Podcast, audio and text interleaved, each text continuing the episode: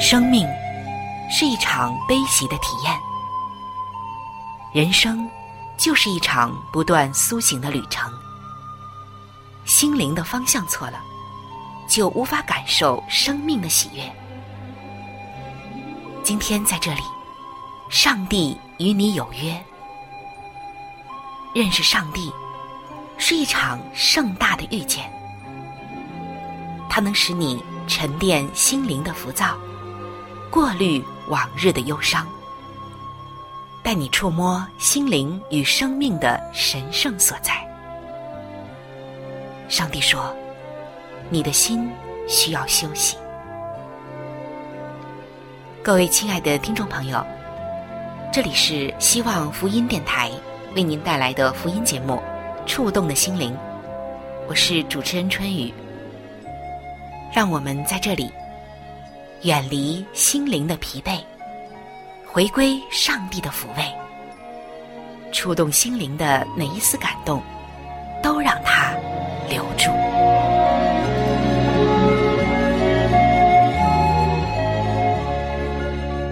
各位亲爱的弟兄姐妹，平安！在我们的工作当中，我们可能常常会碰到这样的一些现象，让我们的心中。不由得就觉得愤愤不平，而这种现象就是不公义，也就是很多不公平的事情。比如像我干得多，得着却少；我为公司盈利了那么多，可给我的奖励却是杯水车薪。还有像溜须拍马的人升得快，踏实干活的人却没人重视。还有像。上司没有履行他的约定，他的承诺，客户呢也没有按着原先锁定的章程合同来办事，等等，不公平的现象啊，可以说是充斥着整个的职场，也充斥着整个的世界。尤其是像违约这样的事情，可能很多的人啊都遇到过。让我们走进今天的圣经，在职场，一起来探讨今天的话题。以上帝的视角来解开我们的重重迷雾吧。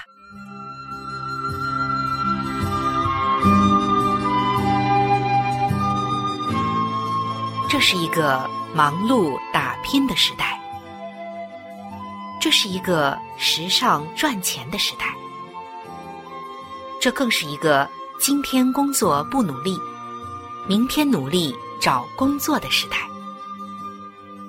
错综复杂的职场关系，常常令人束手无策；压力倍增的工作业务，常常令人气喘吁吁。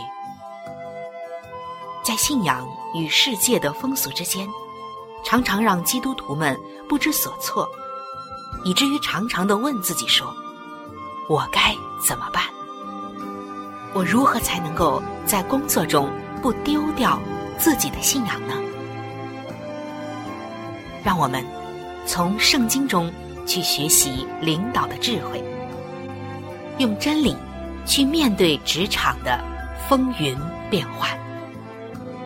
请听《圣经在职场》。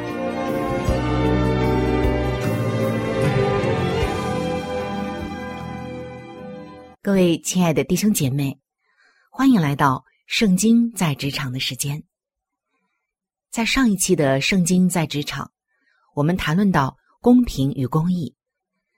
其实说到公平与公义，你和我一样，可能会觉得这是一个话题很大、很严肃，而且是离我们的日常生活有点远。但是呢，这公平与公义中也包含了一个非常重要的内容，那就是信守约定。这是与我们每个人。都息息相关的。对于绝大多数的人来说，说到做到，信守约定，就是在实行公益的品格。有一些调查就显示，一个国家的诚信状况与国民的幸福指数有着密切的关系。在一个缺乏诚信的社会里，人们不得不为了维护诚信、道德体系而大量的去投入资金、精力和资源。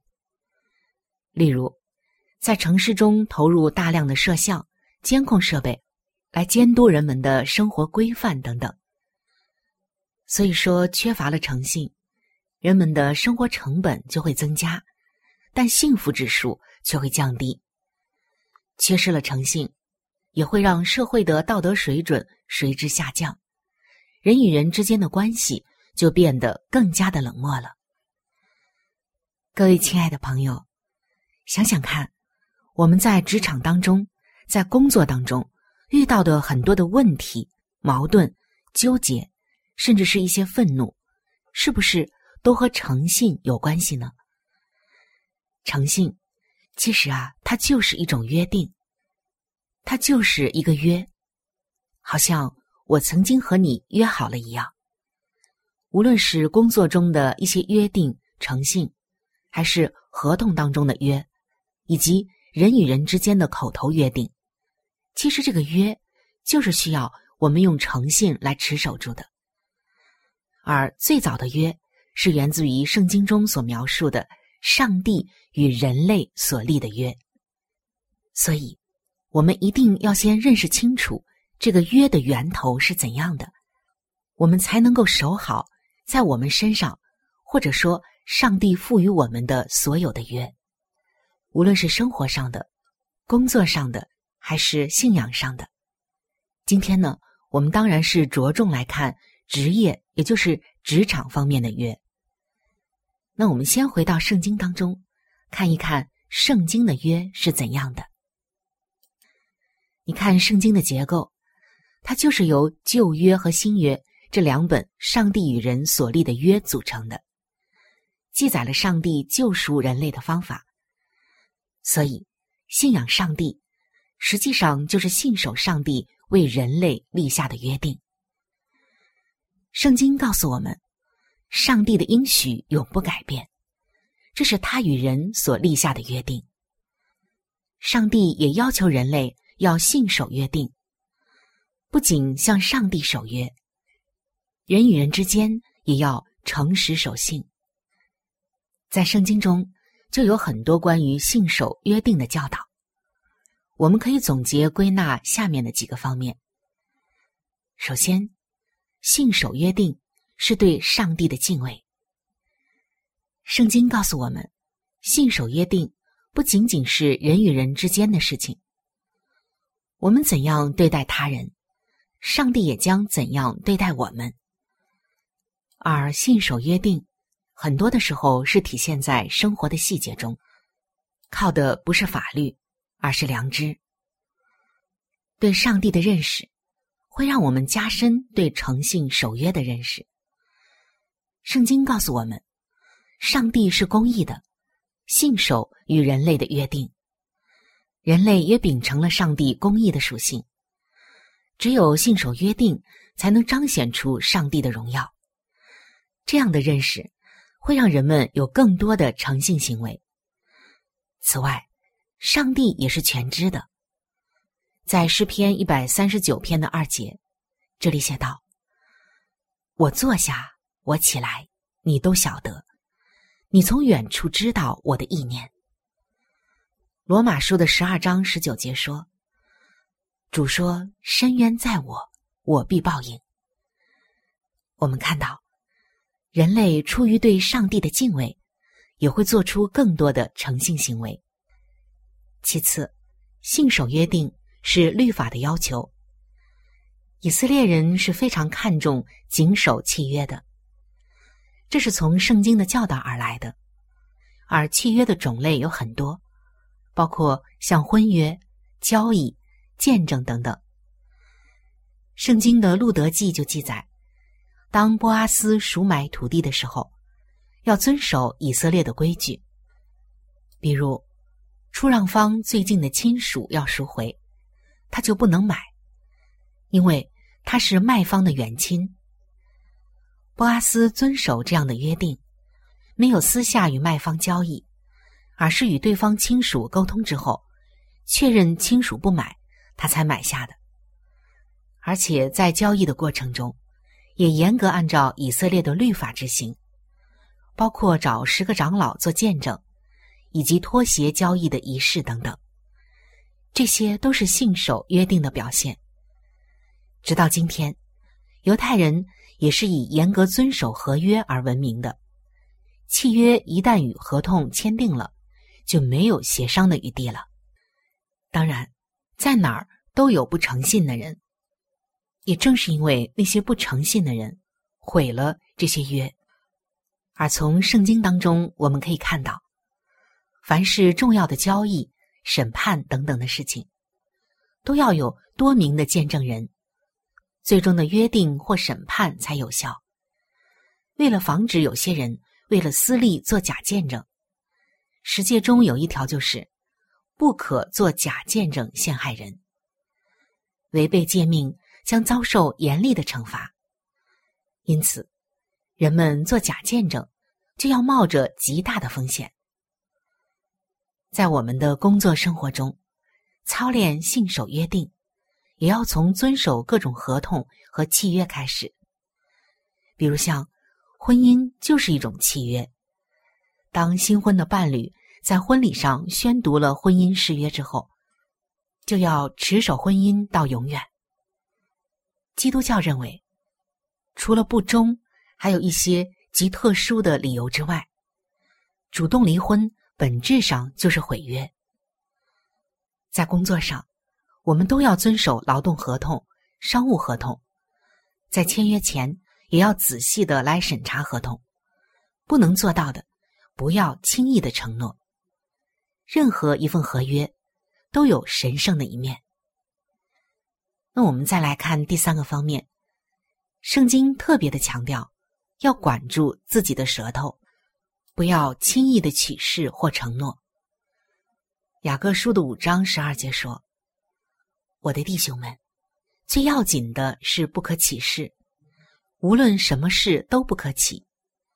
你们说话是就说是，不是就说不是，免得你们落在审判之下。”在旧约时代，任何事情，只要向上帝发誓，就要谨守，不能更改，甚至是错误的决定也不可更改。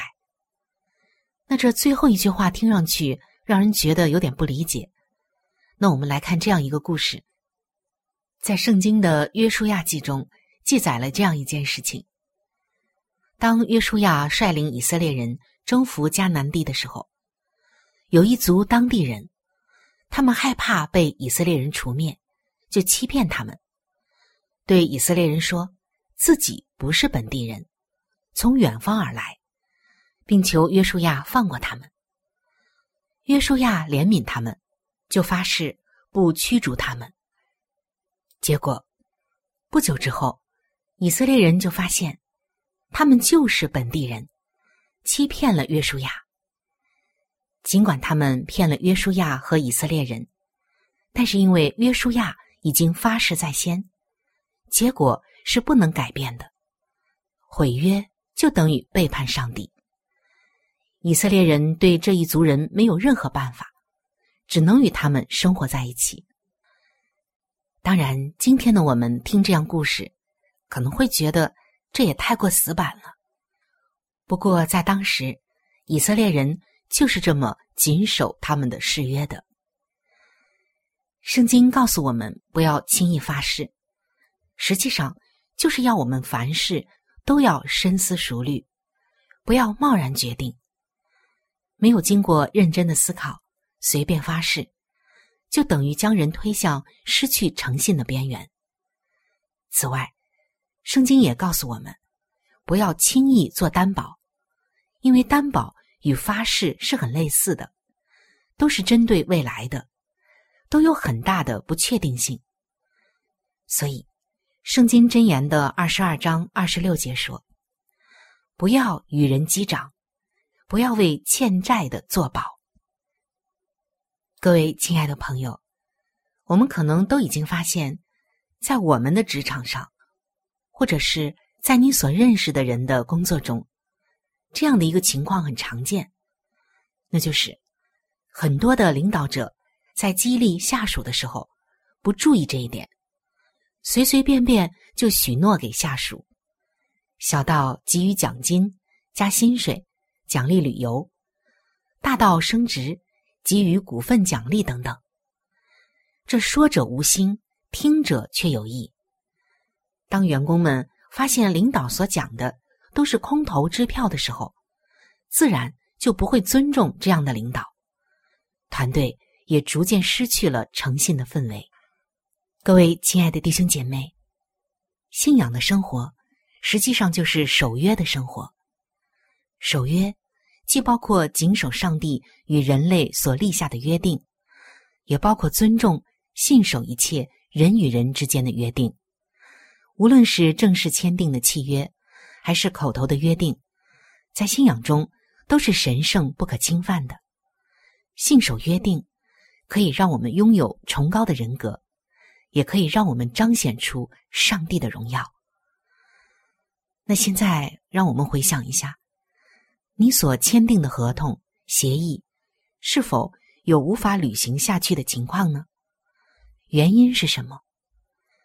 在激励他人的时候，你是否喜欢承诺对方奖励？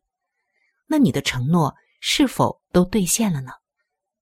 在工作中的许多问题，无论是业务上的、制度上的，还是工作中人与人之间的交往上的，其实有太多的时候，都是因为诚信出了问题，后面才会出现更大的问题，更大的不信任。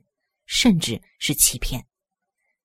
很多下属对上司的意见，还有一些破产，甚至是一些悲剧的发生，都是因为有一方没有遵守约定。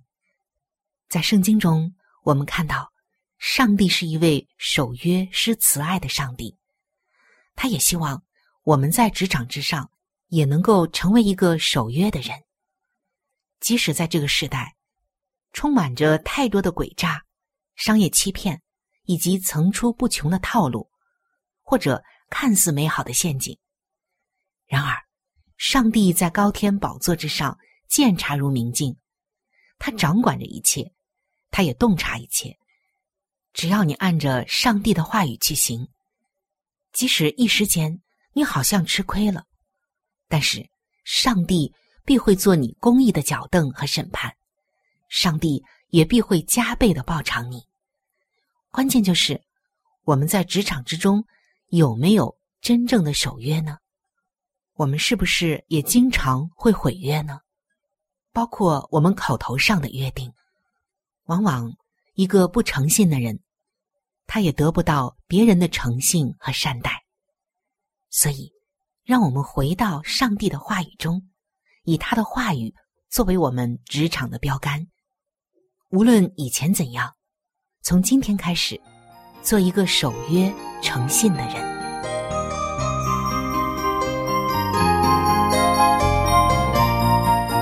轻轻地为你唱一曲，唱出内心的悲戚。多少时光共欢度过，但如今我们却要面对分离。轻轻地紧握你的手，默默地为你祈祷。虽然我们不能同行，但耶稣会永远在你身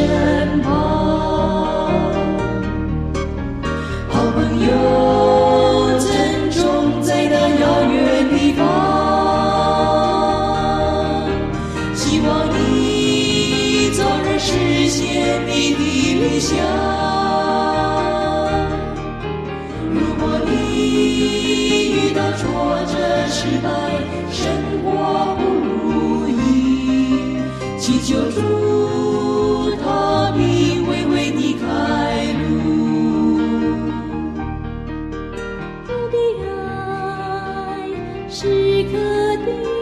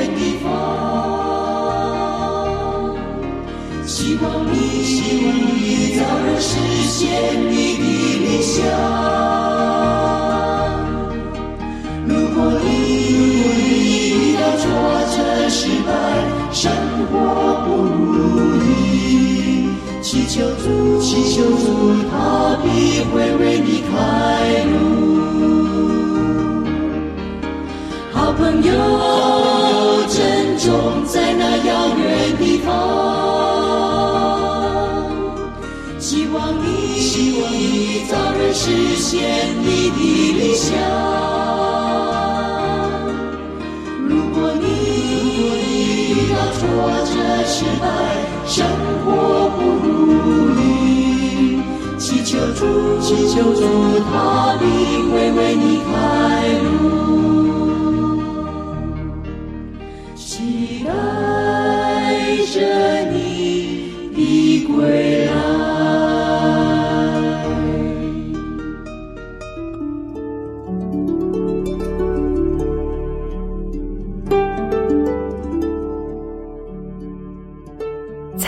生命中最艰难的日子里，上帝让我每日和他亲近，经历他的同在。借着每日灵修，他使我走出了生命的低谷，一次又一次的使我重新找回了新的生命和喜乐的泉源。上帝借着每日灵修。来证明他的同在、看顾和关怀，使我与他建立起更加亲密的关系。要想有健康的属灵光景，就需要每日与主同行。请您与我一同进入每日灵修。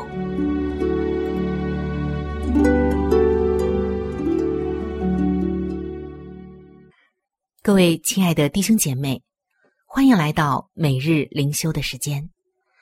走进每日灵修，走进灵性的加油站，也走进上帝在每一天所对我们说的慈爱话语当中。今天每日灵修的主题经文记载在路加福音的十九章第五节：“撒该，快下来！今天我必住在你家里。”今天每日灵修的主题是“快进来坐”。今天看到有一位朋友在回忆他小时候的事情时，这样说道：“他说，记得小时候，我们全家每个月都会从俄亥俄州到西维吉尼亚州去探望我的外公外婆。每当我们到达他的农舍，外婆总是在门口迎接我们，说。”快进来坐。这是外婆欢迎我们的方式。她希望我们在那里能感到舒适愉快，也能陪她聊聊近况。我们的生活常常很忙碌，在这个讲求快速的时代，我们几乎没有时间和朋友联络，更不必说邀请人来家里坐坐了。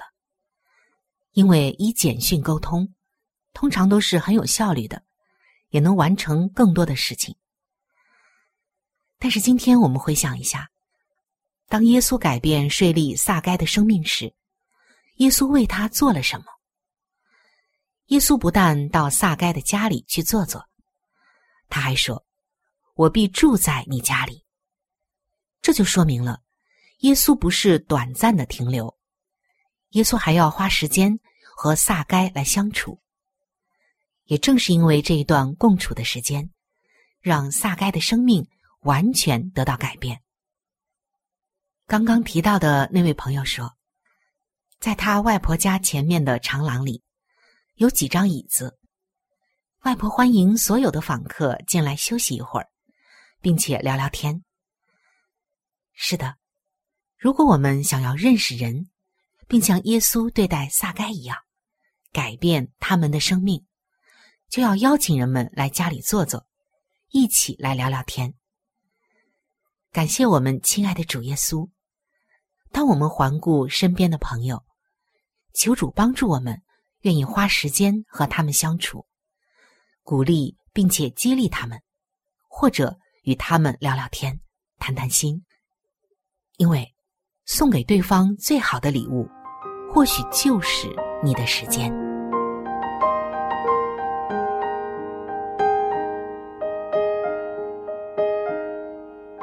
的听众朋友，今天的节目就和大家分享到这里。如果您有什么样的触动与感想，欢迎您来信与我联系。如果您想要了解基督教，或者想要对圣经有进一步的认识和理解，在我们这里有一些资料，还有圣经，都是可以免费的赠送给您的。主持人春雨愿成为您最知心的朋友。来信请寄：香港九龙尖沙咀山林道二六杠二八号。山是大山的山，林是树林的林，道是道路的道。香港九龙尖沙咀山林道二六杠二八号。您写春雨收就可以了。春是春天的春，雨是下雨的雨。如果您是用电子邮件，请记我的电子邮箱。我的电子邮箱是 c h u n y u，就是春雨的汉语拼音。接下来是 at，就是小老鼠 v o h c 点 c n。在这里要特别说明的一点就是，如果您的条件许可，非常的欢迎您能够上网来收听我们的节目，以取得最佳的收听效果。同时，也可以听往期的节目。我们的网址是三 w 点 x i w a n g，就是。希望的汉语拼音，接下来是英文的 radio，就是 r a d i o 点 o r g，非常的欢迎您能够上网收听我们的节目。本期触动的心灵节目在这里就要和您说再见了，感谢您的收听，愿上帝赐福您和您的全家。